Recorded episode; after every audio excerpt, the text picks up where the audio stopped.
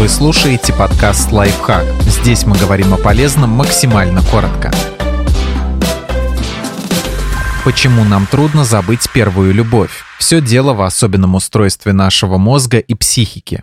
Виноват дофамин. Кажется, этот нейромедиатор удовольствия ответственен буквально за каждый баг нашего мозга и психики, за все наши плохие привычки, глупости и несовершенства. Логика примерно такая. Мы влюбляемся в человека, и в нашу кровь выбрасывается коктейль из гормонов с нейромедиаторами, среди которых есть дофамин. При этом мы испытываем множество сложных и приятных чувств, и у нас закрепляется связь. Объект первой любви – радость, счастье, удовольствие. Причем переживания эти максимально яркие, потому что случилось с нами впервые. Получается что-то вроде условного рефлекса. Вспоминаем мы человеке, в которого влюбились в девятом классе и которого впервые в жизни поцеловали, получаем выброс дофамина и массу приятных эмоций. Хотим получить порцию дофамина, вспоминаем о первой влюбленности.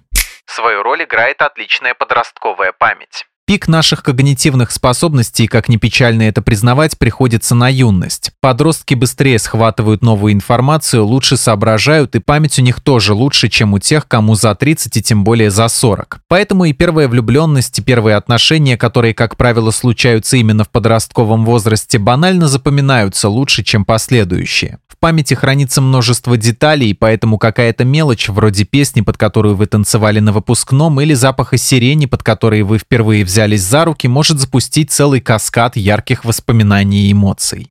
Первые отношения – шаблон для всех последующих. Как бы они ни сложились, мы склонны постоянно оглядываться на них как на некий образец. И, конечно, сравниваем с ними все новые отношения и ищем чего-то похожего. В общем-то, так происходит с любым запоминающимся первым опытом мы склонны идеализировать первую любовь. Воспоминания очень субъективная штука. Одни факты мы забываем, другие искажаем, достраиваем собственное прошлое в зависимости от настроения и желаний. Особенно это касается детства и юности, периода, который многим представляется исключительно светлым, радостным, с верными друзьями, голубым небом и мороженым за смешные деньги. Так что свою первую любовь люди тоже воспринимают как сюжет трогательной подростковой мелодрамы, упуская из виду негативные моменты. Подписывайтесь на подкаст «Лайфхак» на всех удобных платформах. Ставьте ему лайки и звездочки, оставляйте комментарии.